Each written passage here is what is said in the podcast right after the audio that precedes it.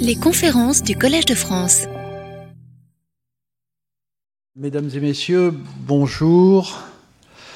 Euh, bon après-midi. Euh, voilà, on, arrive au, terme hein, de, ce, parcours euh, passionnant autour des rapports du GIEC, qui sont quand même des œuvres qui marquent profondément les sociétés mondiales, la planète. Des travaux considérables et effectivement, si très peu de gens ont lu ces rapports, Néanmoins, euh, il faut euh, en avoir quand même la, connaissance euh, au sens de comment ils ont été construits, quelle est la science qu'il y a derrière, quels sont les messages qui, en ressortent. Et donc devant ces défis environnementaux qui sont décrits par ces rapports, donc nous avons eu toute une série d'intervenants qui nous ont éclairés, j'espère, sur, euh, sur ces rapports. Et euh, aujourd'hui, nous terminons euh, avec Laurent Fombostier, qu'on a déjà vu, puisqu'il était là la, semaine dernière, donc il a beaucoup de choses à nous dire. Donc, je, quelques mots pour ceux qui n'étaient pas là, là, ici avec nous la, dernière fois. Donc, euh, Laurent Fombostier est, professeur de droit à, l'université euh, Paris-Saclay et c'est un euh, grand spécialiste du droit de l'environnement. Il a participé à de, nombreuses, de nombreux travaux publics et privés autour de ces questions. Et donc, droit de l'environnement, droit constitutionnel, droit de l'écologie, voilà, des, questions qui sont éminemment importantes. Euh, et donc, je vais lui laisser la parole.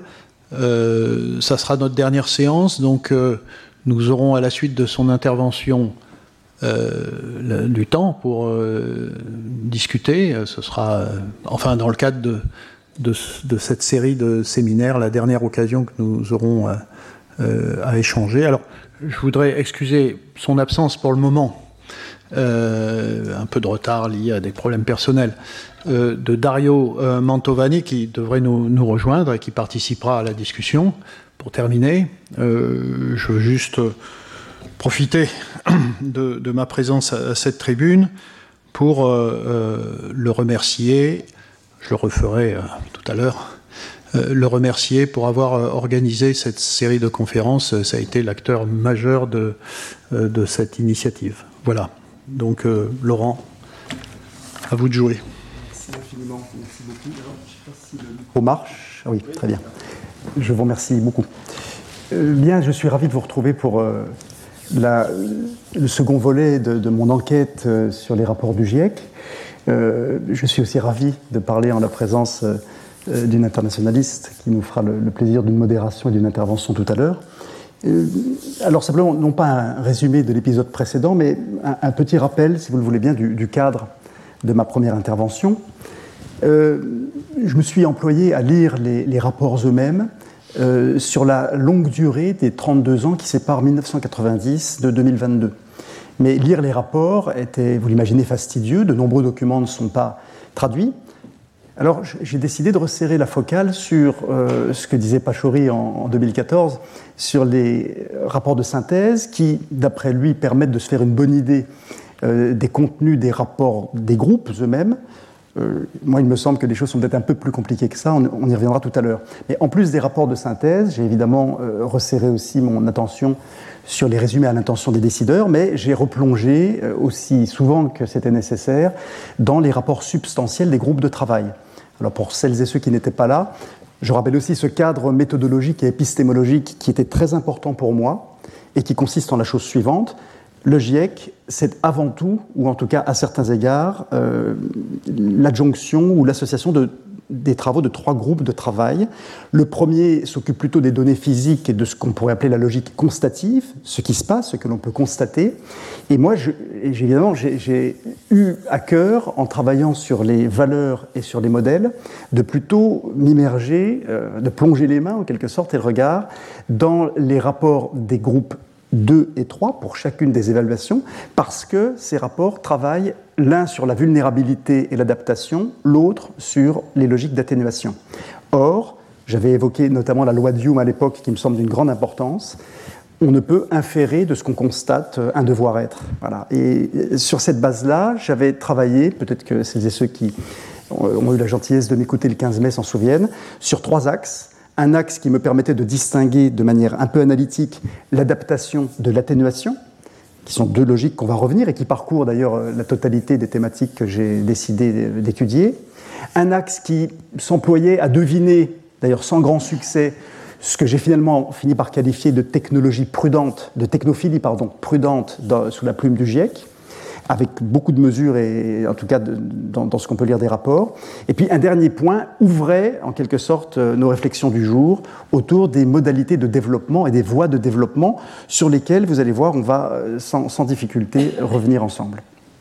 Les trois thèmes que je vais m'employer à décrypter ou en tout cas à, à lire ou à analyser avec vous, sont euh, des thèmes qui me sont apparus par euh, rétroaction en quelque sorte après la lecture et après décantation des, rapports et des documents qui m'ont servi de, de, support de travail.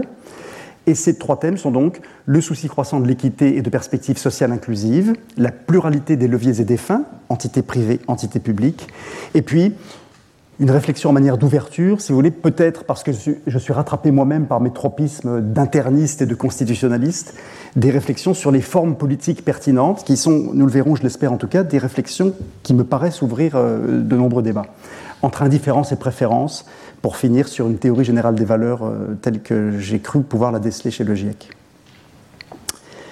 Alors, concernant le premier thème, le souci croissant de l'équité et de perspectives sociales inclusives, je crois que le, point de départ qui, est important pour nous, c'est celui d'une réflexion assez globale sur la responsabilité. Il se trouve que euh, dès le début, dès 1990, le GIEC travaille à partir d'une idée de responsabilité commune et simultanément différenciée. Euh, sans doute parce que les membres du GIEC ou des groupes de travail sont bien conscients du fait que euh, la charge qui va s'imposer, qui s'impose à un certain nombre de populations ou de territoires et sans commune mesure avec la réalité des émissions. Et cette idée, à certains égards, elle transparaît ou transpire dès le rapport de 1990, conscience de la différenciation des responsabilités, surtout quand on inclut la variété des situations et l'épaisseur historique dans les responsabilités passées et à venir.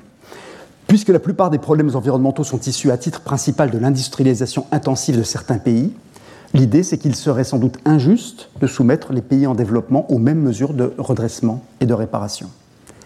Alors, on se promène d'emblée sur une ligne de crête hein, qui ne nous quittera pas d'un certain point de vue, ou sur laquelle on restera, on se tiendra.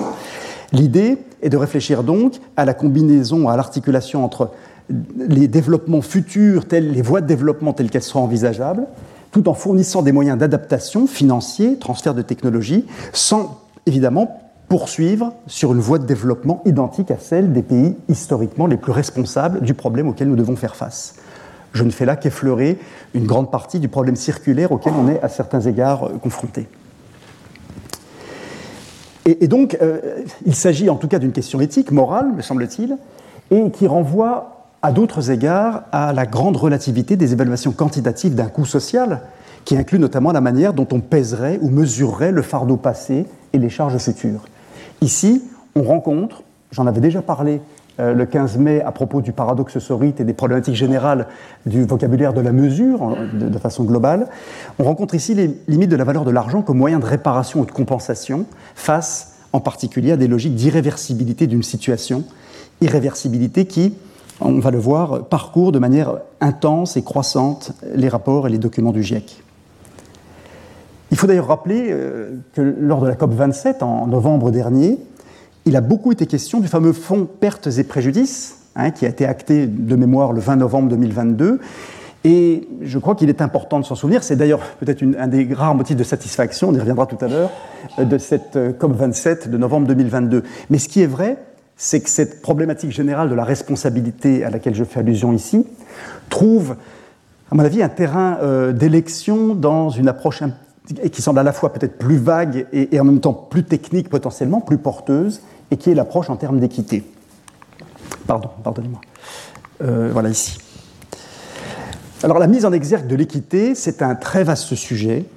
Et ce qui est vrai, c'est que lorsqu'on lit les rapports de 1990 à 2022, on s'aperçoit que celle-ci apparaît à éclipse, de façon non linéaire dans les rapports, avec quand même cette idée qu'à partir de 1995, la question devient, euh, sans doute pour des raisons euh, exogènes sur lesquelles on reviendra, euh, absolument centrale, un point entier du rapport de synthèse lui étant consacré dans les relations d'ailleurs qu'entretient l'équité avec des considérations d'ordre social. Alors, une explication assez courte s'impose ici. L'équité est entendue dans le rapport du GIEC de 1995 de deux manières qui me semblent complémentaires et intéressantes et dont on va voir qu'elles vont nous accompagner elles aussi pendant les trois thèmes de mon étude. D'abord, il y a une approche procédurale de l'équité qui renvoie à une logique des moyens, à une logique instrumentale, avec cette idée qui est bien explicitée par le rapport, idée que toutes les parties prenantes doivent avoir pu participer à des négociations en vue d'une action ou d'une décision autour du climat. Mais cette approche procédurale entre en, relation, d'un certain point de vue, avec une approche plus substantielle qui renvoie plutôt à une logique de fin en soi. Vous voyez, quand, je fais apparaître ici dans, le slide euh, le rapport de synthèse 2022, dans un souci d'équité et de bien-être humain, on peut imaginer ici que s'articule une logique des moyens et une logique plus finaliste, sans qu'il soit toujours extrêmement simple d'ailleurs de, distinguer les deux. Tout cela, évidemment, ces deux conceptions procédurales et plutôt finalistes ou substantielles de l'équité sont à relier avec une idée forte aussi dans le rapport de 1995 et dans celui de 2001, qui est celle de la légitimation et de la légitimité des actions à produire.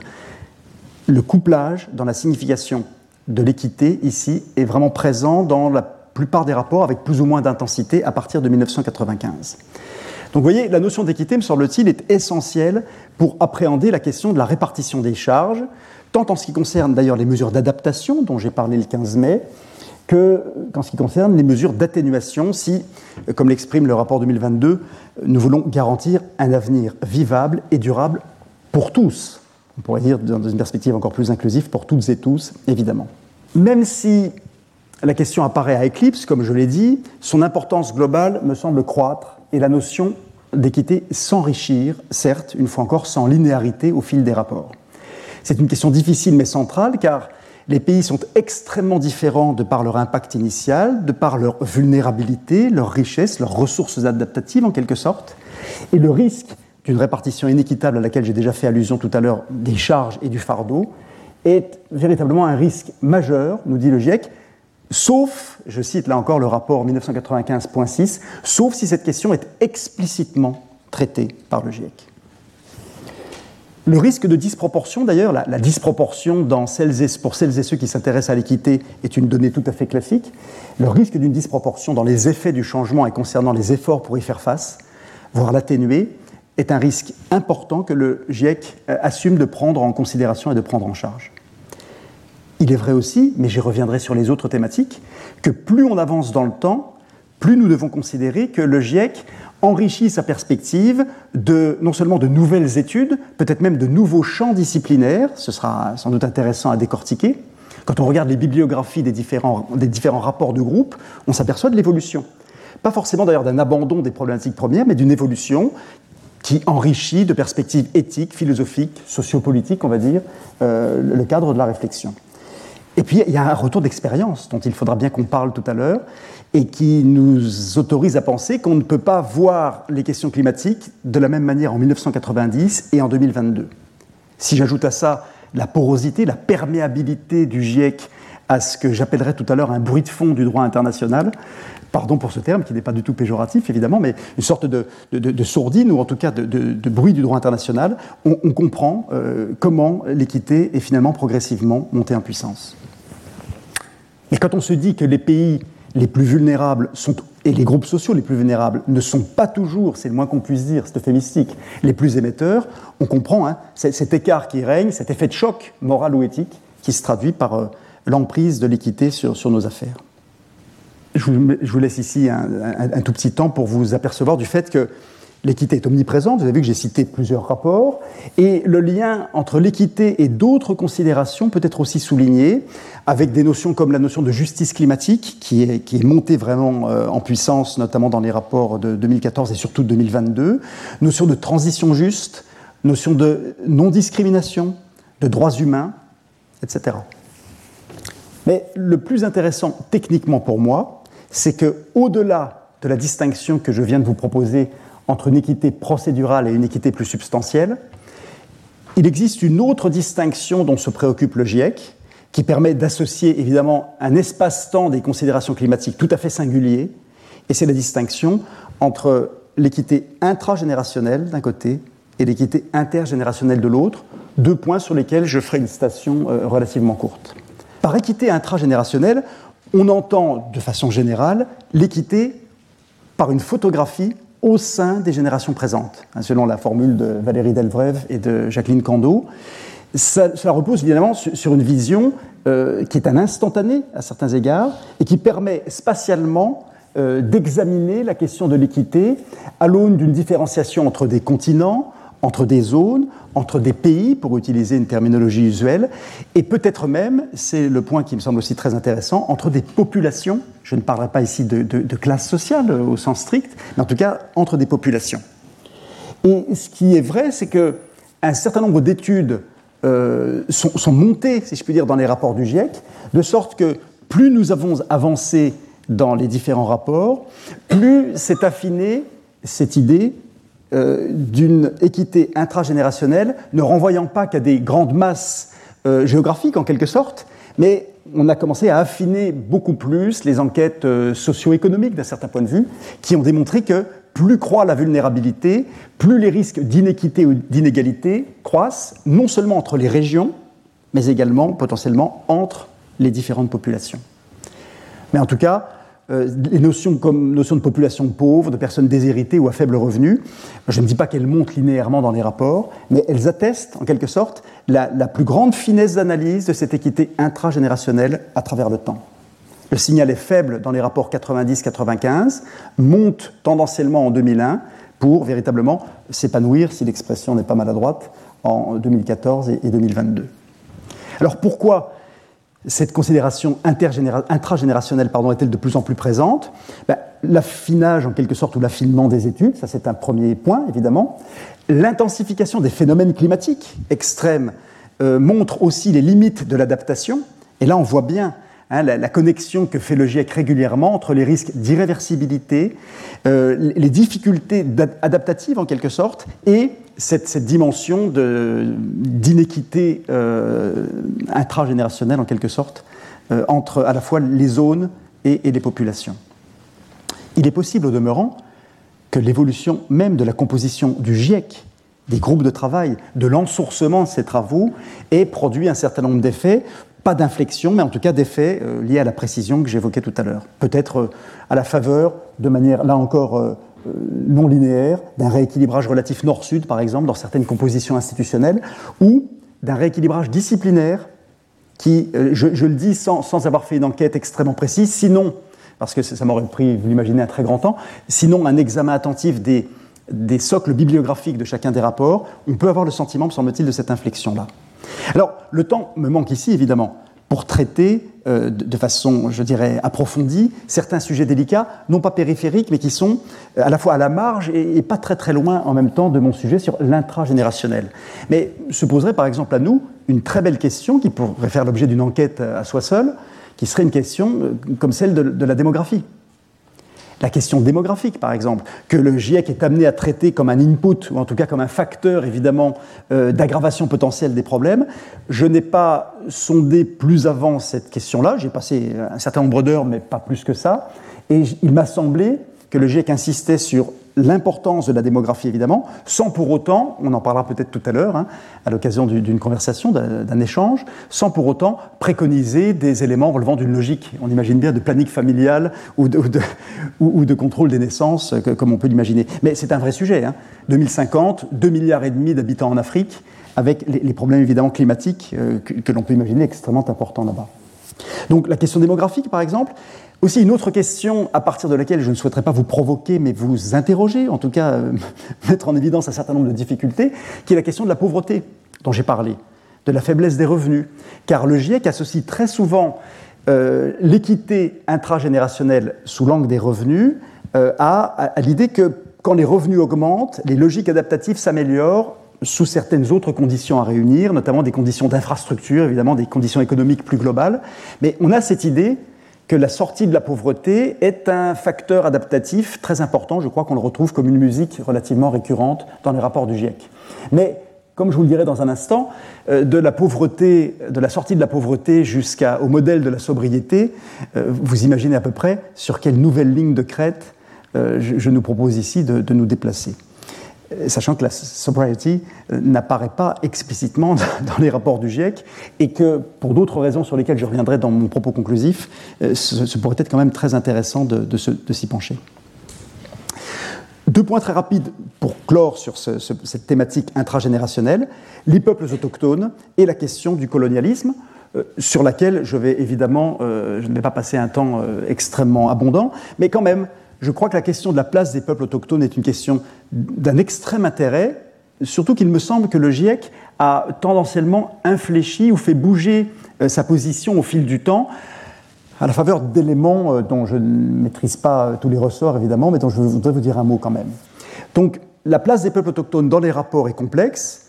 Je ne prétends rien, mais évidemment, cette place peut dépendre de nombreux facteurs, conjoncturels et structurels notamment de la capacité des peuples autochtones eux-mêmes à faire entendre leur voix, euh, une voix et d'autres voix, en l'écrivant comme vous voudrez ici évidemment.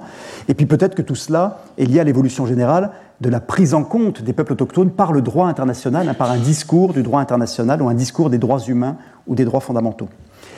La définition, comme vous pouvez le voir sur le slide, s'enrichit au fil des glossaires. Vous voyez un peu une, une certaine inflexion, qui n'est pas énorme, mais qui existe déjà, entre les rapports 2001 et 2007. C'est un phénomène très intéressant, me semble-t-il, pour essayer d'aborder, même avec prudence, les valeurs du GIEC. Bien qu'on puisse dire euh, qu'on puisse dire comment, par quelle porte ou vecteur ou véhicule le GIEC s'empare de ces questions, celui-ci n'est pas imperméable à l'évolution des conditions externes. C'était vrai pour les sciences dures, évidemment, c'était vrai pour les innovations, pour les technologies, c'est vrai pour des considérations économiques, et c'est vrai aussi, évidemment, en ce qui concerne les peuples autochtones. Juste une indication peut-être, ils sont totalement invisibles dans le rapport 90, à peine présents à travers, la vulnérabilité des zones de montagne dans le rapport 1995, à travers la vulnérabilité des régions polaires et des îles en 2001. En revanche, il me semble, si, j'ai bien lu les, textes, que les peuples autochtones se feraient un chemin plus substantiel dans les rapports, avec cinq occurrences, euh, la lexicométrie n'est pas toujours d'un grand secours ici, mais cinq occurrences en 2007, 11 occurrences en 2014 et 16 mentions en 2022. Il semble que se dévoile, et c'est un point euh, non pas dur mais délicat de ce que j'ai à vous dire ici, que se dévoilent actuellement différents phénomènes et enjeux. Euh, le constat d'une vulnérabilité croissante d'ethnie, de population, a commencé, pas seulement évidemment, mais a commencé par les peuples autochtones, n'est pas euh, quelque chose d'anodin évidemment. Ils subissent les conséquences de phénomènes dont ils ne sont pas responsables, et au nom de l'équité, on veut les prendre en charge. Donc je suis dans une forme, ici encore, de déclinaison de l'équité dont j'ai parlé à l'instant. Et puis, sur tous les continents, la situation de ces populations est, me semble-t-il, alors il faut parler évidemment avec beaucoup de prudence là encore, relativement médiatisée. Certaines conventions internationales sont une caisse de résonance dont le GIEC se fait aussi l'écho. Hein, je pense à la Convention de Paris sur le patrimoine culturel immatériel de 2003, je pense à la Déclaration des Nations Unies de 2007 sur les droits des peuples autochtones, bien après l'OIT qui en 1989, sa fameuse Convention 169, euh, avait évoqué les peuples indigènes et tribaux. Il existe un mouvement de fond auxquels le GIEC, les chercheurs et les délégués qui y siègent ne peuvent être insensibles, me semble-t-il, et, qui contribuent d'ailleurs euh, assez certainement euh, à, l'ampleur de la thématique dans les derniers rapports. Il est aussi précisé, à propos des peuples autochtones, que les décisions prises susceptibles d'affecter ces peuples autochtones doivent être inclusives pour être légitimes, et on voit bien à nouveau cette thématique qui croise la légitimité et cette équité intragénérationnelle.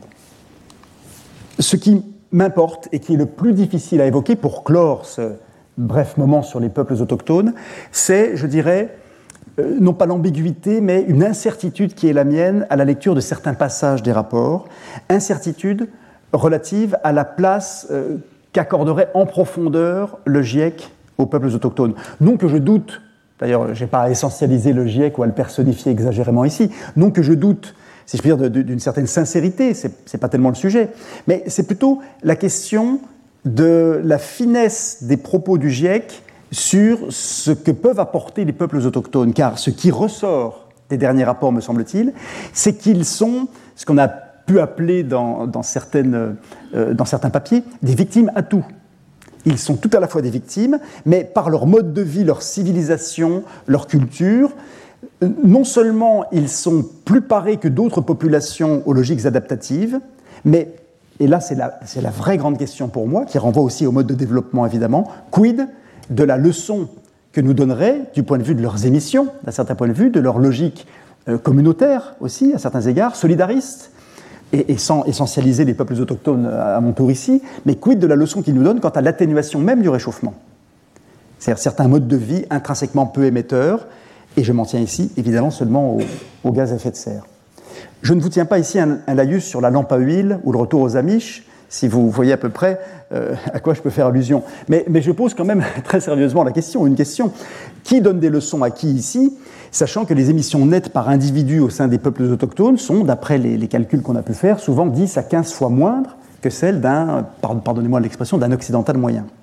Alors ce sont des réflexions que, je, porte à votre connaissance, évidemment. Je n'ai aucune solution, je n'ai même pas de, point de vue arrêté sur le sujet. C'est très incertain et délicat, mais ça nous renvoie incontestablement au dernier des trois thèmes que j'avais évoqués le 15 mai, à savoir la question des voies de développement, évidemment, et puis la question de savoir comment, véritablement, quel statut ont ces logiques de protection des peuples autochtones dans, ce contexte-là, aux yeux du GIEC, euh, si tant est qu'on puisse, euh, là encore, unifier le GIEC sous, euh, sous une seule personne, sous le primat d'une seule personne. Donc des choses à creuser sans doute, mais que j'avais vraiment l'envie de, partager avec vous. Je, voudrais presque être provocateur. Je vous propose une image ici. Comment faire cohabiter la géo-ingénierie à grande échelle et la protection de ces modes de vie sans risque de sanctuarisation ou de mise en réserve? Euh, Lire dans les entrailles des drones, euh, ça pourrait être le titre d'une nouvelle d'ici quelques années, évidemment. Et on devine le lien entre ces peuples et la question délicate, complexe, et qui s'invite aujourd'hui euh, dans les discussions du GIEC, qui est la question du colonialisme. D'ailleurs, vous voyez, on a dans le rapport de synthèse 2022 au point 4.4 une connexion qui est faite, ben, elle n'est pas exclusive ici évidemment, entre les peuples autochtones et cette question du colonialisme, évidemment, mais qui renvoie aussi aux communautés locales. Oh, peut-être qu'on ne trouve que ce qu'on cherche, hein. c'est assez connu dans, dans, le monde de la recherche d'une manière générale. Donc la question du colonialisme, j'ai fait un sondage relativement serré de l'ensemble des rapports, c'est vrai qu'elle commence vraiment à se manifester dans les travaux des groupes 2 et 3 euh, de la sixième évaluation, donc celle de 2022, avec des travaux comme ceux de White, Moulton, Reo, Parker, par exemple. Euh, on a plusieurs entrées possibles pour rentrer dans la question coloniale. Elle trouve sa place dans les débats. Elle est absente vraiment dans les rapports jusqu'en 2014 inclus. Elle apparaît même dans le rapport de synthèse générale de 2022, ce qui n'est pas anodin, quand on sait à quel point le passage des rapports de groupe au rapport de synthèse n'est pas une mince affaire. Et le lien avec les peuples autochtones encore est relativement précis. 37 occurrences dans le, rapport du groupe 2 de 2022, 3 occurrences seulement pour le, groupe sur l'atténuation, mais ça fait quand même, vous voyez, disons, euh, pas mal de choses remuées et beaucoup d'éléments bibliographiques autour de la question du colonialisme, euh, évidemment. On en a notamment des éléments sur l'eau, euh, avec un renvoi aux injustices historiques dues au colonialisme. Euh, le colonialisme et son héritage contribuent au schéma complexe de vulnérabilité humaine, nous dit-on. On évoque encore le colonialisme comme, je cite le rapport du groupe 3, un schéma historique structurant les inégalités. Donc je, vous laisse juger évidemment de ce qu'il faut en tirer comme conséquence. Peut-être un, mot quand même pour vous dire à quel point la question du colonialisme et du réchauffement climatique renvoie aussi à ce qu'on pourrait appeler une logique cumulative ou accumulative, ce qu'on pourrait appeler l'accumulation historique des fardeaux, qui, à certains égards, contribue à la fragilisation de certaines populations. Il existe un capitalisme carbone, euh, évidemment, que, le GIEC envisage et qu'il analyse, mais on voit bien que la substitution de sources d'énergie décarbonées aux énergies fossiles ne résout rien en soi si l'on y prend garde et si l'on ne jette un œil euh, relativement aigu, par effet de déplacement en quelque sorte, ou substitutif, sur les logiques extractivistes. Hein. et sous cet angle, je crois qu'il est extrêmement important de bien comprendre que traiter la question climatique à l'aune de ce que le colonialisme a produit euh, nous oblige à inclure dans la question climatique d'autres logiques. Et des logiques qui permettent d'aller plus profondément, si vois cette expression, dans une analyse critique de ce qu'on peut appeler l'extractivisme. Je n'entre pas dans trop de détails ici, mais je, pense que ça pourrait ouvrir, à mon avis, euh, la voie à certaines conversations et à certains échanges. Mais je voudrais bah, au, titre de la transition et pour terminer sur ce premier thème, je vous rassure, je vais aller vite euh, maintenant sur ce thème-là, je voudrais quand même vous dire que le colonialisme n'est pas sans lien justement avec cette autre partie que je voudrais évoquer euh, de manière très sommaire. Et la transition est assurée, à mon avis, par un livre dont je vous recommande la lecture très instructive, le livre de David von Reybrouck, Nous colonisons l'avenir, qui est sorti chez Actes Sud tout récemment et dont la lecture est franchement très très stimulante. Alors l'autre versant, on parlait de l'espace-temps très mystérieux, très, si je puis dire, très dense de, la problématique climatique. Eh bien après ces logiques d'espace, en quelque sorte, les logiques temporelles, ce que j'appellerais, si vous préférez, la flèche du temps. Vous savez comme moi que le temps est une obsession sous-jacente qu'on retrouve dans tous les rapports du GIEC, avec un séquençage du temps, des logiques d'urgence évidemment, des projections scénaristiques en quelque sorte, mais aussi, et vous trouvez ces chiffres, en tout cas ces, ces données temporelles ou d'agenda dans tous les rapports, 2030, 2040, 50, 2080, 2100, évidemment, avec des projections qui ont quelque chose à voir avec les risques d'irréversibilité, évidemment, le fait que les mutations engendrées par le climat pourraient affecter pendant des générations, et parfois jusqu'à l'irréversible, les populations futures, les générations futures. Donc, vous le voyez ici, on ne peut pas euh, faire l'économie d'une réflexion sur, euh, comment dire, sur la manière dont les générations futures, qui sont justement au cœur, euh, si je puis dire, charnel de, mon propos ici, sont elles-mêmes avalées dans une réflexion plus ancienne et qui est en cours de recomposition sur le développement durable.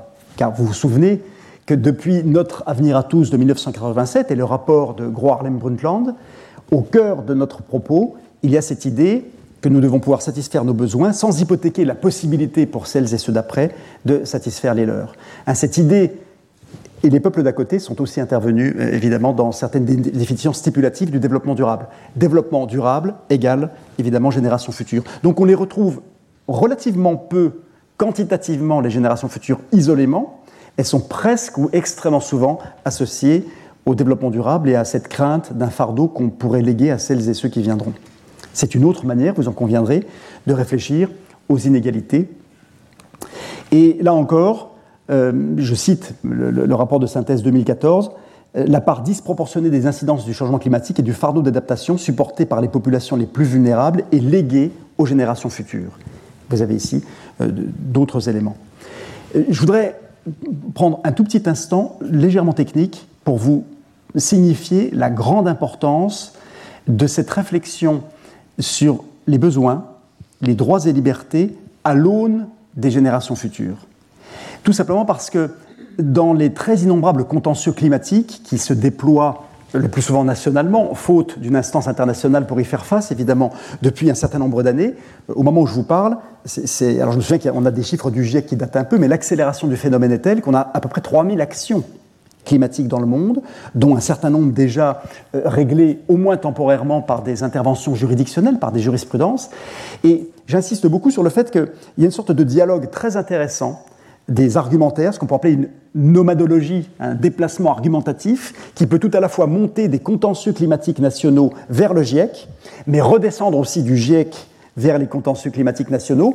J'en veux pour preuve, je ne donnerai qu'un exemple, le très spectaculaire arrêt de la Cour, constitutionnelle allemande de Karlsruhe du 24 mars 2021, dans lequel la Cour à de très très nombreuses reprises évoque les rapports du GIEC, évidemment, mais elle évoque les rapports du GIEC je pense notamment au paragraphe de mémoire 146, mais aussi 120, 254, dans le cadre d'une réflexion et d'un argument qui travaille essentiellement sur l'équité intergénérationnelle, avec cette idée que nous sommes dans une situation dans le cadre de laquelle il va falloir qu'on envisage profondément de repenser nos droits. Je cite la traduction française dans, une traduction de 129 pages de l'arrêt de la Cour de Karlsruhe.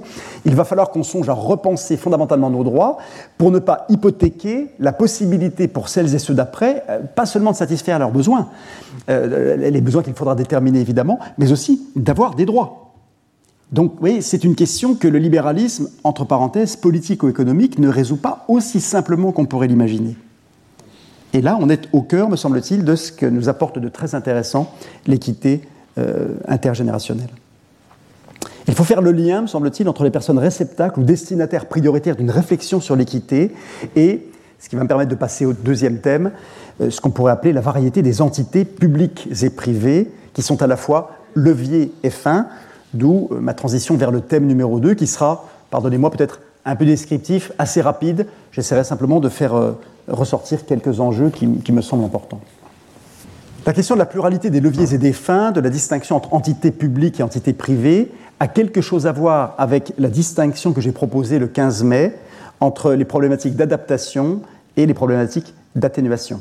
Car comme je vous l'avais dit, qu'il s'agisse de faire face en s'adaptant au réchauffement climatique, ou d'en atténuer, euh, pas seulement les conséquences, ça c'est la logique adaptative, mais d'en atténuer la production de différentes manières, à chaque fois, cette double logique est traversée par des problématiques d'acteurs à certains égards, et on retrouve très souvent d'ailleurs dans les rapports du GIEC la distinction entre les entités privées et les entités publiques, sans qu'il soit toujours extrêmement simple d'ailleurs euh, d'ailleurs en fonction aussi des typologies retenues par les États eux-mêmes, par les pays eux-mêmes, de, ranger de manière euh, parfaitement claire euh, sous ces étiquettes-là un certain nombre d'institutions.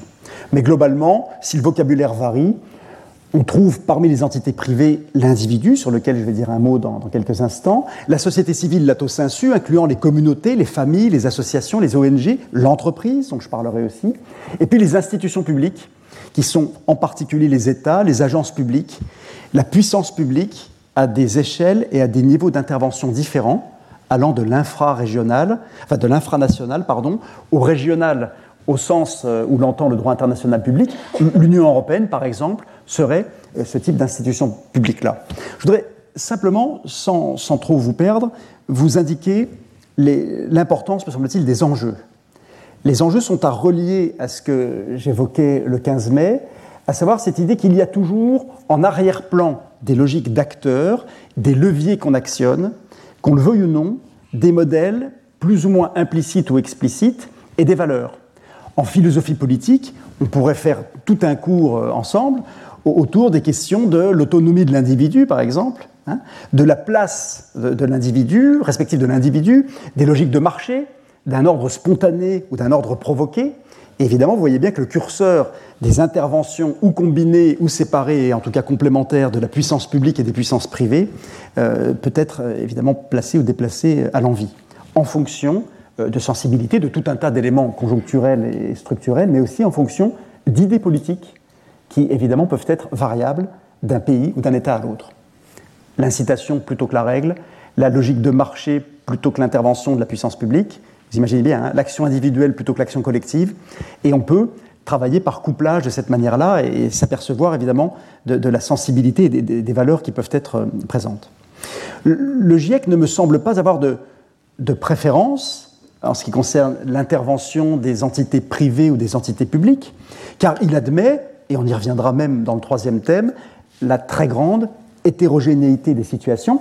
Mais disons qu'il a tendance à privilégier, me semble-t-il, pardon pour ce vocabulaire un peu, un peu coquille vide en quelque sorte, il a tendance à privilégier une association, une combinaison, une articulation d'interventions variées, en ayant bien présent à l'esprit, notamment par retour d'expérience, après 32 ans maintenant, le fait que l'attitude de telle entité euh, peut impacter ou être impactée par l'attitude des autres, et tout cela en interaction avec de nombreux autres phénomènes.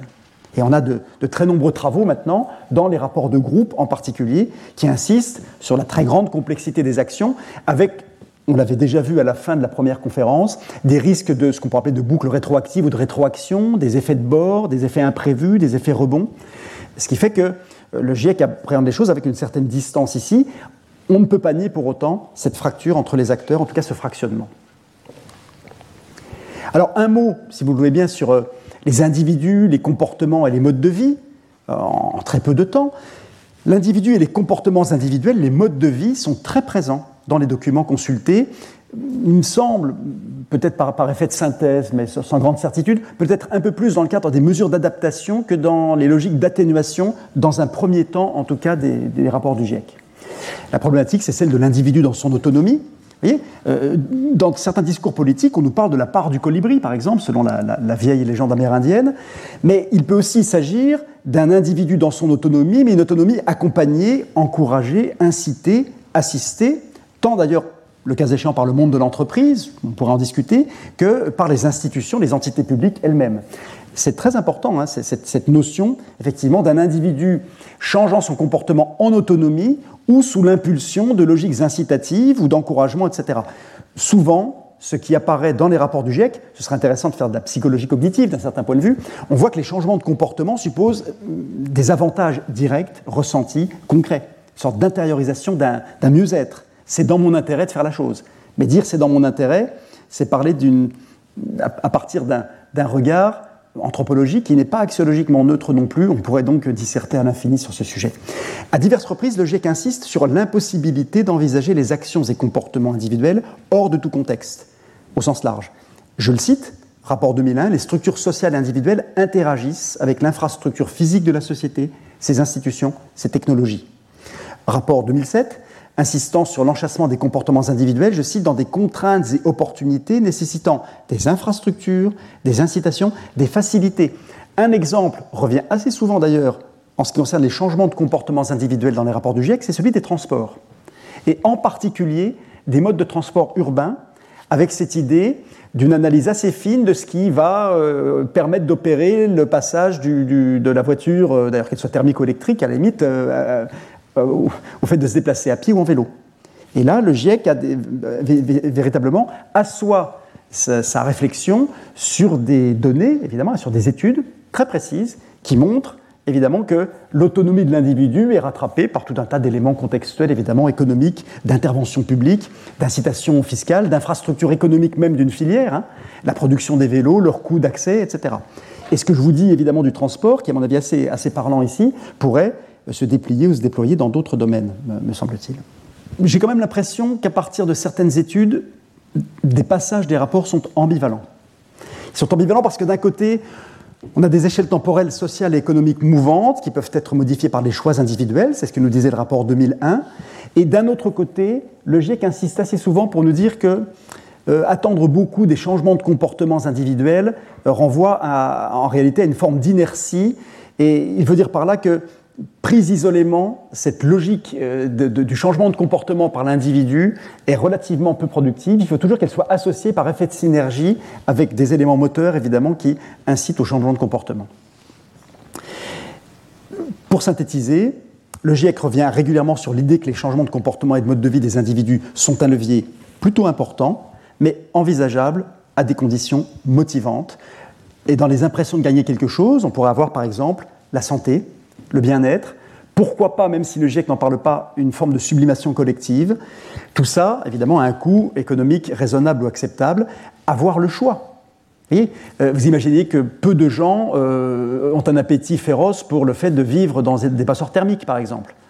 Donc il faut, faut, imaginer que voilà, les logiques d'accompagnement renvoient à du soutien, des choix, et cela, évidemment, incontestablement renvoie implicitement à des modèles et des valeurs euh, qui relèvent ensuite de la configuration des États, ou parfois de groupes d'États, ou de familles politiques, ou de familles de sensibilité en philosophie politique. En tout cas, l'individu est un levier, mais aussi un facteur parfois inertiel ou d'inertie, et il se trouve que on pourrait penser un peu la même chose de l'entreprise. Hein. On est dans des logiques d'acteurs. Euh, je ne dis pas que les entreprises agissent comme les individus, mais elles sont aussi traversées évidemment par des, par des contradictions, par des tensions. Alors, la question de savoir comment le GIEC perçoit la place des entreprises privées dans le cadre de sa mission et des politiques climatiques est une question évidemment abyssale, et loin de moi l'envie de, la traiter avec vous.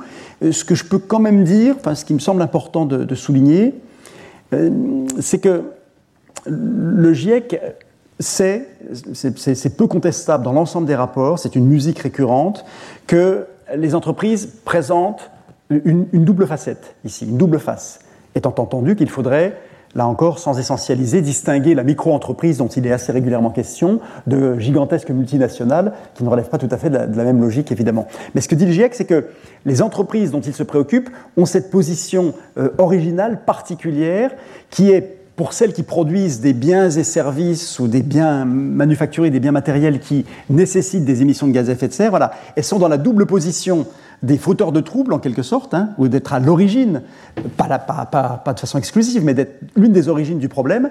Mais le, le, GIEC insiste très très souvent dans les rapports sur le levier que représentent aussi les entreprises, tant dans une logique d'adaptation que du point de vue de l'atténuation. Mais vous allez voir qu'on retrouve structurellement des choses qu'on vient d'évoquer ici. Donc il évoque cette double dimension. Elles sont à l'origine et elles sont aussi un élément de la solution. Et comme toujours, il s'agit de motiver cet agent singulier qu'est l'entreprise. Et là, je parlais de synergie tout à l'heure, pardon pour ce vocabulaire un peu paresseux, parce que c'est faute de mieux ici, c'est suffisamment englobant pour vous parler, me semble-t-il. Mais il faut là encore une grande synergie entre euh, la position euh, de l'entreprise prise de manière un peu isolée et son action euh, dans un contexte beaucoup plus global. Elle n'agit jamais seule.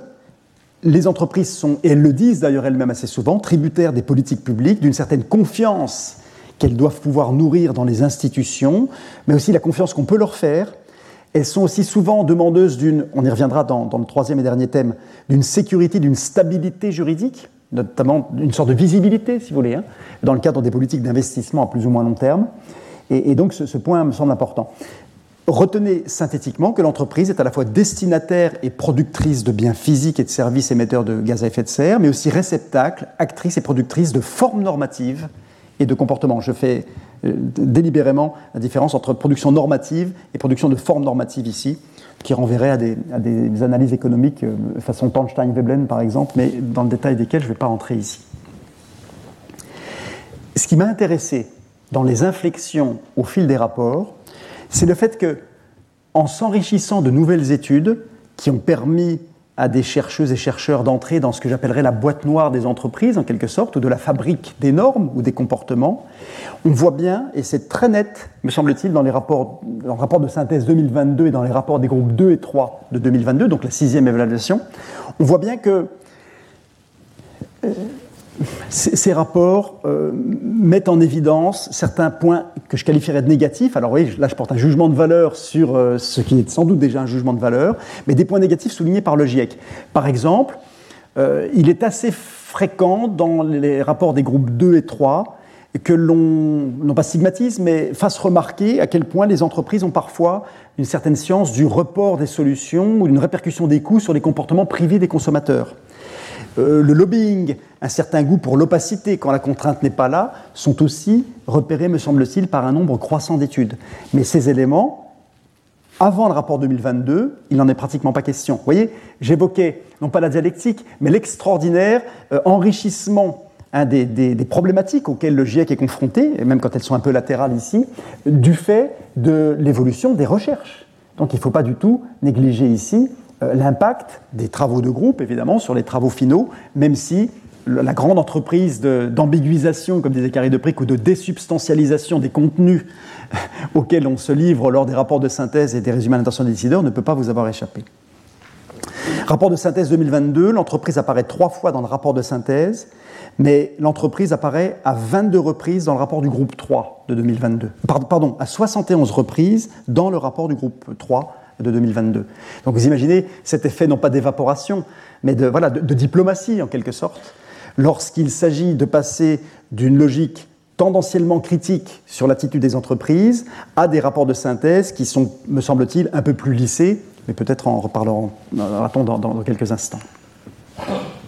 Voilà, je, termine sur le thème numéro 2, hein, toujours en vous donnant à voir cette idée, évidemment, qu'on a à la fois analytiquement séquencé les entités privées dont on vient de donner seulement quelques illustrations, parce qu'on aurait pu parler des associations, des ONG, enfin, les ONG ne sont pas forcément de, cette euh, qualification-là, mais on, pourrait parler évidemment d'autres entités privées.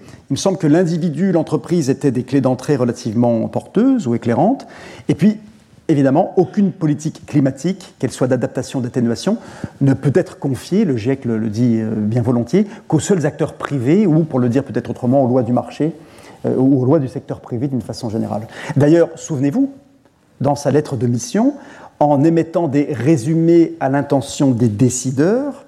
Dans le terme décideur, il faut entendre évidemment, alors peut-être euh, avec un fort impact les puissances privées que sont les multinationales, mais les décideurs sont implicitement, euh, avant tout, pensés comme les décideurs publics, évidemment, et ce, à des échelons ou à des échelles différentes. Donc parmi ces décideurs, les entités publiques tiennent un rôle central rôle central dans le déploiement des politiques climatiques. Si je raboute les documents qui m'a été donné de lire, euh, on a l'impression que ces entités publiques incluent de plus en plus différents niveaux institutionnels, infra-étatiques, étatiques et régionaux. Ça, franchement, c'est un des éléments qui m'ont passionné dans ma lecture des rapports. C'est-à-dire que euh, je, ne dirais pas que les entités infranationales euh, n'existaient pas du tout en 1990 hein, ou en 1995, bien sûr que si, mais quand on regarde de près, on s'aperçoit qu'après 32 ans, un vrai travail, qui, un travail bottom-up d'un certain point de vue, hein, et qui est aussi un travail qui, part de considérations d'échelons locaux, à la fois communautaire, infra-étatique.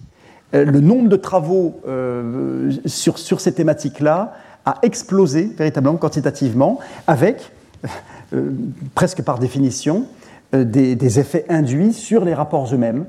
Donc on a une sorte de complexification de l'univers des entités publiques avec toujours une appétence pour les niveaux peut-être régionaux au sens où l'entend le DIP, le droit international public, mais peut-être aussi, c'est une question que je me suis posée, et je, la pose d'ailleurs euh, devant vous, je me suis demandé si, évidemment, euh, après 32 ans d'existence du GIEC et toutes les données dont il a pu bénéficier, si une certaine, non pas amertume, mais un, voilà, une impatience, je vais le dire de manière un peu euh, avec une litote, une impatience à l'endroit des, résultats obtenus dans la sphère internationale. C'est-à-dire que le GIEC n'est pas responsable de ce que font les COP ou, les États ensuite après ces interventions, évidemment. Mais je me suis dit que, voilà, on, a vu à quel point, sous l'angle de l'efficience ou de l'efficacité, c'est parfois dans des niveaux d'intervention, même publics d'ailleurs, infra-étatiques, que des choses ayant du sens, une portée, une signification, une certaine efficience se, déployaient. Mais je, dis ça, c'est une, simple ouverture évidemment. Ne perdez pas de vue que les structures publiques sont incarnées dans des personnes physiques, qu'elles sont des acteurs à part entière, elles réagissent à certains inputs, évidemment, elles ne sont pas nécessairement disposées à évoluer ou à agir, mais elles sont un rouage central des décisions à leur tour immergés dans des contextes, des éléments structurels, historiques, culturels, qui ne sauraient être considérés comme neutres, mais je n'ai pas besoin d'en dire beaucoup plus ici. Peut-être que je peux quand même finir sur ce thème numéro 2, avant d'évoquer le, troisième et dernier thème, en vous disant que ce que j'ai pu constater, me semble-t-il, c'est ce que j'ai appelé sans doute maladroitement l'idée euh, croissante d'une concentricité ouverte, c'est-à-dire l'idée d'un large éventail d'acteurs engagés dans les politiques climatiques. Alors ça, évidemment, c'est le fruit d'une interaction entre les expériences, évidemment, les remontées d'études ou de recherche, et ce que le GIEC en fait, bien sûr. Hein. Et ça ne peut pas être de même nature en 1990 et 32 ans plus tard. Donc, vous voyez, je vous ai donné juste à voir, dans le rapport de synthèse 2022, des points qui, me semble-t-il, rendent un tout petit peu compte de cette idée d'interaction de tous les acteurs en permanence, et ne perdons pas de vue, une fois encore, la petite musique des valeurs ou des modèles sous-jacents, qui n'est pas évidemment une musique présente dans euh, la, pensée du GIEC lui-même, pour autant que je puisse lui en prêter une, mais en tout cas sans doute dans les modèles sous-jacents, c'est-à-dire dans les modèles accueillant l'articulation entre le public et le privé, et même à l'intérieur de chacune des deux grandes entités dans cette conception binaire, euh, on pourrait faire encore des distinctions on pourrait avoir un État fortement unitaire, fédéral, une appétence pour la décentralisation, j'y reviendrai dans le, troisième et dernier point. Euh, tout cela renvoyant, euh, quand on est plutôt décentralisateur ou, je dirais pas jacobin, ça, pourrait euh, susciter, si je puis dire, quelques réactions, mais oui, on n'est déjà pas dans le même modèle historique ou de représentation mentale de l'action publique. Donc il me semble important aussi de vous signaler cela dont ne pourrait rendre compte en détail qu'une lecture très très approfondie, très analytique de tous les documents auxquels je me suis euh, évidemment intéressé. Tout cela m'embarque, vous l'avez vu, je parlais ici d'une esquisse, d'une théorie des formes, si je puis dire, des formes institutionnelles à, travers la décentralisation. Tout cela euh, m'embarque vers le dernier thème que je voudrais partager avec vous, qui est peut-être le plus proche de mes travaux actuels. Alors, vous voyez, d'un certain point de vue, on ne cherche on ne trouve que ce qu'on cherche euh, à certains égards. Mais j'aimerais peut-être vous dire quelques mots, si vous me le permettez, de certaines caractéristiques des formes politiques pertinentes. J'ai utilisé de manière un peu prudente ou prudentielle cette notion ouverte de forme politique pertinente en, plaidant pour une sorte de dialectique entre l'indifférence et, la préférence. Alors, moi qui suis plutôt euh, intéressé par l'histoire des idées politiques et l'histoire des formes euh, que prennent les États, des, formes politiques des systèmes, je me suis posé une question. Euh, d'ailleurs, j'ai eu quelques échanges avec Dario que je suis très heureux de, de, retrouver aujourd'hui. je me suis posé une question qui renvoie chez moi à une incertitude relative à la forme démocratique stricto sensu. Je vais vous le dire autrement les sociétés démocratiques ou les États dits démocratiques, alors dans une acception que je pourrais évidemment raffiner ici, mais dans leur capacité à faire face évidemment euh, aux, problèmes euh, climatiques que nous rencontrons. Ça pourrait vous sembler être une évidence.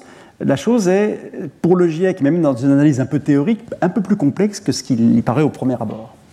Alors la première chose que je peux dire, sincèrement, c'est que concernant la forme démocratique des institutions pour faire face aux enjeux et défis climatiques, les termes démocratie et démocratique, pour ne retenir que les, petits plus usuels, émergent ou affleurent dans certains documents, notamment les rapports des groupes 2 et 3 en 2022, ceux de la sixième évaluation. Mais il faut bien le reconnaître, hein, quand on fait un sondage assez précis et rigoureux, on s'aperçoit que ces termes apparaissent surtout dans les outils bibliographiques ou plus accessoirement pour évoquer la démocratie locale ou plus discrètement ailleurs. Vous voyez, je vous ai fait ici un tout petit compte-rendu pas absolument exhaustif, mais qui me semble relativement illustratif de la présence euh, à la fois discrète et nette en même temps de cette notion de démocratie, étant entendu que le vocabulaire utilisé euh, peut mettre tout le monde d'accord, hein, euh, si, on entend par démocratie des, formes finalement relativement différentes. Mais j'insiste, vous je l'ai mis en bas du slide que vous avez sous les yeux. En revanche, et ça renvoie toujours à cette fameuse transformation de documents substantiels de fond en rapport de synthèse qui eux-mêmes deviennent des résumés à l'intention des décideurs. Je n'ai pas trouvé, là je pense pouvoir être affirmatif, le terme démocratie ou démocratique dans aucun des six rapports de synthèse et des résumés généraux à l'intention des décideurs. L'affirmation stricte d'une appétence préférence du GIEC pour la démocratie est d'ailleurs peu envisageable pour plusieurs raisons complexes. Certaines risquent de vous choquer, euh, n'ayez crainte. L'idée n'est pas de vous choquer, mais peut-être de, vous interpeller. D'une part, le GIEC lui-même, et surtout après lui les COP et, les décideurs, ne sont pas tous, et toutes issus, évidemment, euh, de pays présentant les caractères habituels d'une démocratie. Langage diplomatique comme toujours, si on ne retrouve rien dans les rapports de synthèse et dans les résumés à l'intention des décideurs, j'imagine qu'il y a, au moment où la diplomatie s'empare de considérations de fond ou de recherche, sans doute quelques bonnes raisons. C'est ma première remarque. Ensuite, et si sans détail, je crois qu'il faut bien se souvenir du fait que, je ne l'ai pas mentionné de manière très analytique ici, mais le GIEC euh, reconnaît tout à fait l'hétérogénéité, la très grande variété des valeurs d'adhésion des populations et des formes et niveaux politiques de prise en charge de la question climatique.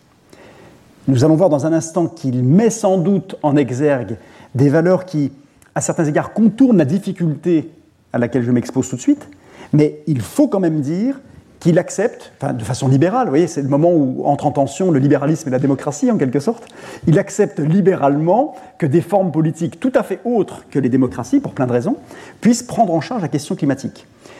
si j'étais provocateur, je vous dirais que de nombreux peuples autochtones qui vivent dans un cadre parfaitement conforme aux accords de Paris du point de vue des logiques d'émission, euh, ne sont pas, jusqu'à plus ample informé, des démocraties au sens euh, libéral occidental du terme. Mais je voudrais pousser la réflexion un tout petit peu plus loin, en posant la question suivante. Après tout, les démocraties représentatives telles que nous les vivons sont-elles, objectivement, le cadre telles que nous les vivons. Hein. Je, ne me sentais pas euh, totalitaire ou autoritaire dans mon propos, mais sont-elles le cadre le plus pertinent pour faire face à la question climatique Et c'est un vrai sujet. Et je ne le dis pas seulement parce qu'on pourrait être tenté par des alternatives réputées efficaces, mais à quel prix, comme celle évoquée par Ancionas dans le principe responsabilité, par exemple, même si son point de vue n'est pas à ce moment-là un point de vue de climatologue, évidemment, ou un point de vue lié au climat. Mais la question se dédouble en quelque sorte. Première remarque, dois-je nous rappeler que les démocraties représentatives sont nées en corrélation intime et obscure avec des révolutions historiques énergétiques, dont la révolution thermo-industrielle. Je ne parle pas de lien de causalité, je serais beaucoup plus prudent que ça, évidemment. Mais je voudrais qu'on ne perde pas de vue que nos conceptions de la séparation des pouvoirs, des droits et libertés, à l'origine, au XVIIe, XVIIIe siècle, ont, quand on dessert la focale et qu'on prend vraiment une focale euh, large, si je puis dire, une temporalité longue, ont certainement, je le dis prudemment, quelque chose à voir avec les révolutions énergétiques et ce qu'on pourrait appeler, euh, ce qu'on appelle usuellement la révolution thermo-industrielle. Ce qui, vous le voyez, ne nous met pas dans une situation très confortable au moment où il s'agirait de dire, oui, à l'évidence, les démocraties sont ce qu'il nous faut pour faire face. Alors même que dans le giron de la formation intime des démocraties, on retrouve ces questions d'une pensée des droits et libertés à l'aune et du développement, évidemment, et qui a, apporté plein de belles choses. Hein. Je ne suis pas en train de, vouloir revenir à, l'ancien régime, au XVe siècle, évidemment. Mais en tout cas, j'attire votre attention sur ce point. J'ajouterais que lorsqu'on connaît les modes de fonctionnement des démocraties, on doit se dire que plus l'urgence monte, plus une certaine forme de lourdeur qui est associée à des valeurs qui sont défendues par la démocratie, des valeurs participatives, vous voyez ce que je veux dire? Qu'on pourrait aussi qualifier parfois de valeurs bureaucratiques, mais les démocraties n'ont pas le monopole de, la, bureaucratie ou des lourdeurs, évidemment. Mais en tout cas, les logiques du télescopage d'intérêts privés dans la fondation de la délibération publique, quest ce que je veux dire? Les logiques participatives, informationnelles, ne nous mettent pas forcément dans des situations d'extrême efficacité ou de grande rapidité comme système réactif par rapport à l'urgence de la situation dans, laquelle on se trouve. J'ajouterais, pour vous donner une illustration, que les contentieux climatiques auxquels j'ai fait allusion tout à l'heure nous donnent à voir, si besoin était, à quel point la notion de carence étatique touche très largement, ils n'en ont pas le monopole, les systèmes dits des démocraties libérales.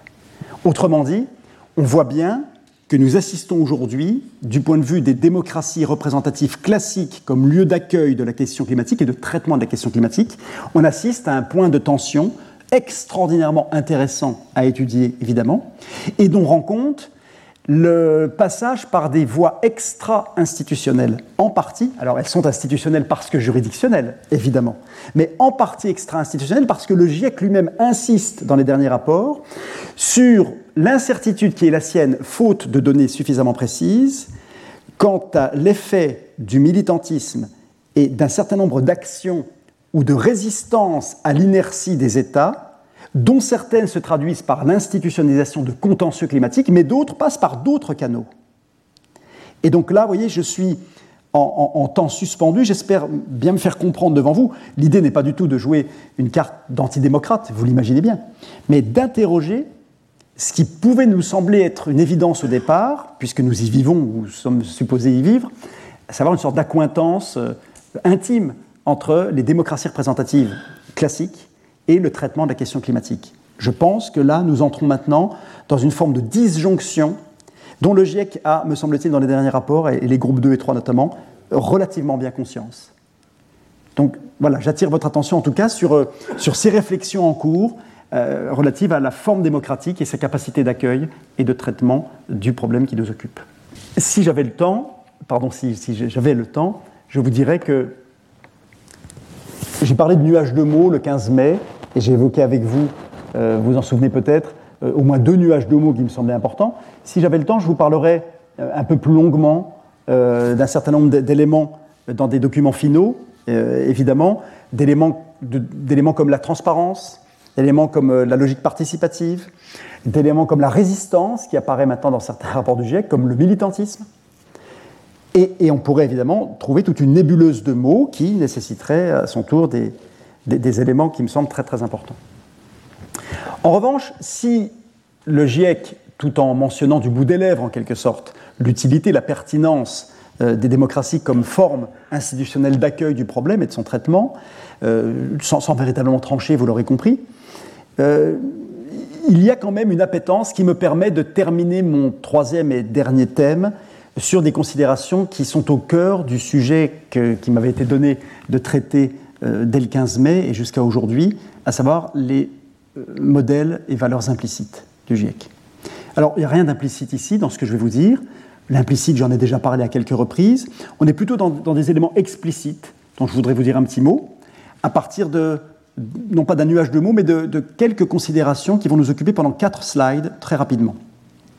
Ce qui est de plus en plus apparent, me semble-t-il, mais existait d'ailleurs dès l'origine pour le premier thème, c'est que le GIEC, d'ailleurs pour des raisons qui peuvent être tout à la fois économiques, peut-être éthiques, mais surtout assez pragmatiques, c'est-à-dire des remontées d'expérience qui attestent que la stabilité institutionnelle est, dans ce qu'on peut lire de beaucoup de rapports, un, gage euh, d'efficacité des solutions des politiques climatiques.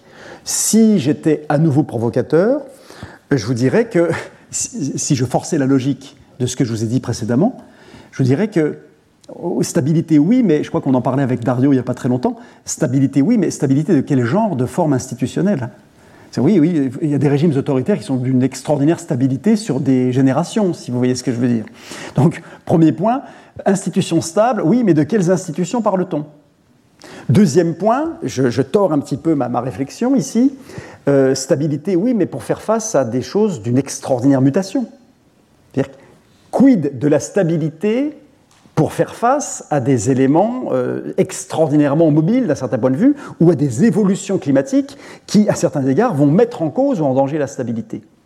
Donc là, je vous avoue que quand j'ai lu, j'ai cherché de manière très approfondie euh, le terme stabilité et tout ce qui pouvait euh, l'entourer dans les différents rapports, et je n'ai pas trouvé de, réponse à la question que je pose ici et que je viens de dédoubler. Hein. Stabilité de quoi précisément, compte tenu du libéralisme du GIEC sur les, formes institutionnelles susceptibles de prendre en charge, et stabilité, euh, si je puis dire, jusqu'où dès lors que les mutations en cours vont sans doute ébranler la carlingue de cette stabilité à laquelle je fais allusion ici.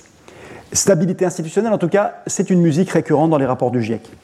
Deuxième élément, qui n'est pas sans lien d'ailleurs avec les logiques de coordination, peut-être de stabilité et de planification, je pourrais vous ressortir de très nombreux passages, soit des rapports de groupe, soit des rapports de synthèse, semblant insister sur les logiques planificatrices, avec cette idée d'une synergie ou d'une convergence des actions publiques d'une part, et d'une vision d'anticipation. Vous voyez, c'est le rapport dès 2001, le rapport 2001 qui nous parle de l'anticipation, de l'analyse et de la planification qui peuvent réduire les coûts de l'adaptation nécessaires. Et puis cette idée quand même d'une certaine forme de vertu de la planification, même si le GIEC euh, n'a pas, pas, une pensée vaporeuse ou éthérée, il sait très bien que les, les, logiques de planification ne fonctionnent que sous certaines autres conditions à réunir, mais ça n'est pas un scoop, c'est ce que je passe mon temps à vous dire depuis le, 15 mai en réalité. Euh, aucune des, des données que j'évoque ici ne peut être prise vraiment isolément. Donc cette logique planificatrice, me semble-t-il, aussi, et ça c'est un élément qui monte en puissance dans le dernier rapport, une faveur aux dynamiques solidaires, coopératives et coordonnées. Je vous en ai mis un élément ici, ces valeurs de solidarité, de coopération, de coordination ont pour ressort des motivations sans doute différentes et complémentaires, notamment scientifiques, D'abord, il y a une solidarité qui renvoie au thème de l'équité de la responsabilité commune mais différenciée dont je vous parlais tout à l'heure. C'est que nous n'avons qu'une Terre, évidemment. Euh, notre avenir est commun, qu'on le veuille ou non. Il y aura peut-être une planète, un plan B, mais pas de planète B. Enfin, je, parle, sous contrôle de celles et ceux qui, croient possible la vie sur Mars ou même un peu plus loin. Mais, pour le dire plus sérieusement, euh, je crois qu'il est très important ici de boucler un peu la boucle et de se dire que tout cela renvoie à certains égards à ce qu'on pourrait appeler une logique de solidarité objective. Euh, sur la causalité, les effets, et le fait que nous sommes tous, d'une certaine façon, en interconnexion sur les causes, les effets, les réponses qu'il faut apporter. Mais tout cela peut aussi relever d'une vision éthique ou philosophique en lien avec d'autres ressorts de l'équité, de l'inclusivité, autour de la non-discrimination, euh, évidemment. Donc vous voyez ici, les logiques, je parlais de concentricité ouverte tout à l'heure, mais en fait, on a vraiment, je trouve, une logique d'inclusivité. D'ailleurs, inclusive governance est, une notion qui ressort beaucoup plus maintenant dans les rapports du GIEC, avec une inclusivité euh, communautaire, des femmes, euh, des personnes habituellement discriminées, tout ça en lien avec ce que j'ai pu euh, nous dire trop brièvement sur le colonialisme, par exemple, tout à l'heure, évidemment sur les peuples autochtones. Ces, points sont très intéressants, montent en puissance et sont, me semble-t-il, des valeurs assumées du GIEC, y compris pour des raisons d'efficience. Car le GIEC insiste beaucoup sur l'influence des logiques solidaristes sur l'efficacité, de, non pas de l'atténuation, mais dans un premier temps de l'adaptation.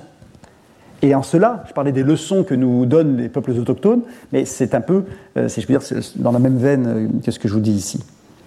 Et puis enfin, si vous me le permettez juste avant de conclure, Enfin, la question d'une gouvernance inclusive, participative et polycentrique. Alors, pardon, hein, là, ce ne sont pas mes termes, mais ce, sont vraiment les termes du GIEC, mais avec un degré de désubstantialisation euh, tout à fait vertigineux, puisque moi, quand on me parle de société polycentrique, je, vois à peu près certaines lectures, hein, je les ai en tête, mais ça voudrait dire en gros une forme de légitimité coordonnée de plusieurs centres de production normative légitime. C'est ça l'idée, hein, de coordination des légitimités à des, à des niveaux différents. Donc, autant vous dire d'une complexité extrême évidemment, mais cette logique inclusive et participative qui, me semble-t-il, est un peu comme une façon, je crois, euh, qui me semble très intéressante au moment de bientôt conclure, de contourner les difficultés des formes systémiques politiques capables de faire face à travers ce que j'appellerais une sorte de périphrase politique, c'est-à-dire l'utilisation d'une efflorescence de mots dont le GIEC considère, qu'il renvoie à des valeurs qu'il convient pour des motifs différents de défendre, et qui composent à leur tour une sorte d'horizon nouveau, un espace politique nouveau, innovant, qui, peut-être à certains égards, abandonne euh, des formes plus anciennes et est à la recherche, dans ce monde qui vient, puisque c'est un peu notre thématique, euh, à, la recherche de, d'horizons institutionnels et d'actions nouveaux. Et tout cela est en cours, évidemment. Je, prends le GIEC au moment de la sixième évaluation, hein, qui elle-même a mis beaucoup de temps à sortir après celle de 2014, et sachant que les choses sont en cours, nous sommes dans un temps suspendu et éternellement euh, réactivé, évidemment.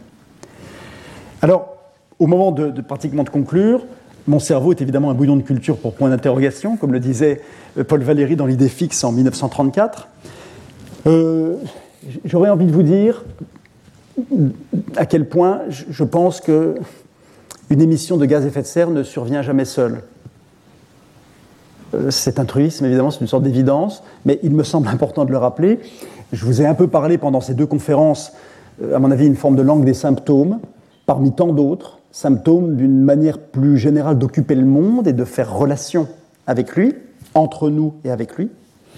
J'avais, de façon provocatrice, évoqué le fait que l'enfer sur Terre pourrait être parfaitement neutre en carbone.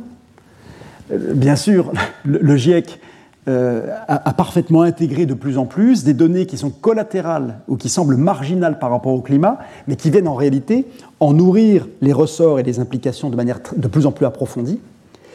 Les problèmes abordés par le GIEC sont des problèmes du fait de sa lettre de mission historique climatique, sa feuille de route était tout à la fois étroite à l'origine, le climat, et extraordinairement systémique, puisque planétaire.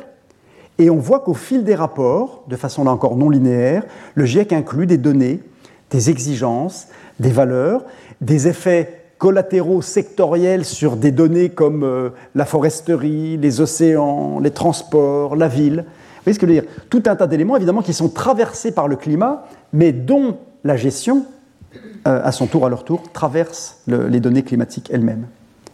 Je pose une question presque. Je pose des questions ouvertes ici, évidemment. Quelles seraient les valeurs et modèles exprimés dans ou sous-tendant les rapports du GIEC si les équilibres disciplinaires étaient toujours plus revisités? Je, je, vous provoque en disant ça, évidemment. Euh, moins de sciences dures, moins d'économie, ou alors une autre économie. Euh, je pense à des notions comme capital social, naturel et humain. Je suis navré de vous le dire, ça n'est pas neutre axiologiquement de parler d'un capital humain.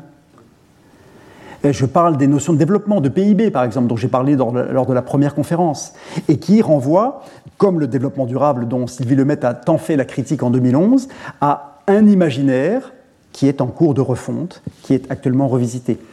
Que se passerait-il si nous avions plus euh, d'anthropologie, d'ethnologie, de philosophie? Sachant qu'évidemment, toutes ces données-là et ces nouvelles sciences montent en puissance dans les rapports, notamment des groupes 2 et 3, évidemment. Et puis, poursuivons, non pas la provocation, mais la, logique de décentrage ou de décentrement. Euh, que deviendrait le climat si l'on avait affaire à un GIEC alternatif du genre euh, GIEC des peuples autochtones? Ou mieux encore, GIEC des ressources naturelles, les éléments? Adoptons un point de vue cinématographique. Prenons par exemple le GIEC de l'eau. Si nous avions un GIEC de l'eau, l'acteur principal serait l'eau et le climat deviendrait euh, non pas un acteur périphérique, mais évidemment entrerait dans le champ de la caméra par un autre biais. Hein, je suis ici entre l'ultime Razzia de Kubrick et Elephant de Gus Van Sant, si vous voyez à peu près les allusions euh, cinématographiques que je peux vous proposer. Ce que je veux vous dire par là, c'est que ce à quoi nous avons affaire déborde presque le GIEC lui-même, dans une considération de maison commune et d'écologie globale, si je puis dire. Nous sommes embarqués, au sens non pas pascalien, mais dans un certain sens scientifique et éthique, vers quelque chose qui commence à déborder aux entournures le GIEC lui-même, à partir d'une lettre de mission circonscrite. On voit les rapports s'inflater et s'enrichir de données de plus en plus nouvelles, riches évidemment, euh, nombreuses. Hein. Mais c'est au point où il faut se demander si euh, l'appréhension climatique de notre problème écologique est la clé d'entrée qui constituerait l'alpha et l'oméga dans, notre réflexion. Questions iconoclastes entre utopie et réalité, et j'ai pratiquement terminé dans, un instant. Le GIEC serait-il finalement une personne? Oui, j'ai parlé de façon très essentialisée et sans doute très maladroite euh, du GIEC qui parle d'une voix, pour reprendre Carrie de Prick, et qui rend compte des voix pouvant être empruntées. J'ai bien dit qu'il rend compte. Euh, le fait-il de façon neutre, c'est un autre sujet. Le GIEC est-il alarmiste, inquiet ou fataliste? Le GIEC est-il un monstre froid ou serait-il un monstre froid? Plus froid que tous les monstres froids, pour reprendre la, célèbre formule du philosophe. Quels contenus éducatifs plairaient au GIEC Sachant qu'il est beaucoup question d'éducation, d'information, de sensibilisation dans ces rapports? À quoi rêve le GIEC la nuit et même le jour? Et là, je fais allusion la boucle se boucle pratiquement à une autre formule de Gaston Bachelard que celle euh, que les deux que je vous avais proposées le 15 mai. On nous a donné les jours pour vérifier les expériences de nos nuits. Je vous laisse méditer cette formule. Voilà, entrer dans le monde euh, déjà là et qui vient par le prisme du climat serait-il une erreur? Euh, De mon point de vue, en tout cas, vouloir un monde moins chaud, c'est ce qu'on lit quand même très régulièrement dans, les rapports du GIEC, c'est une chose. Mais nous pouvons également espérer, n'est-ce pas, qu'ils ne deviennent pas, disons, trop froids. Je vous remercie de m'avoir écouté. Retrouvez tous les contenus du Collège de France sur www.colège-2-france.fr.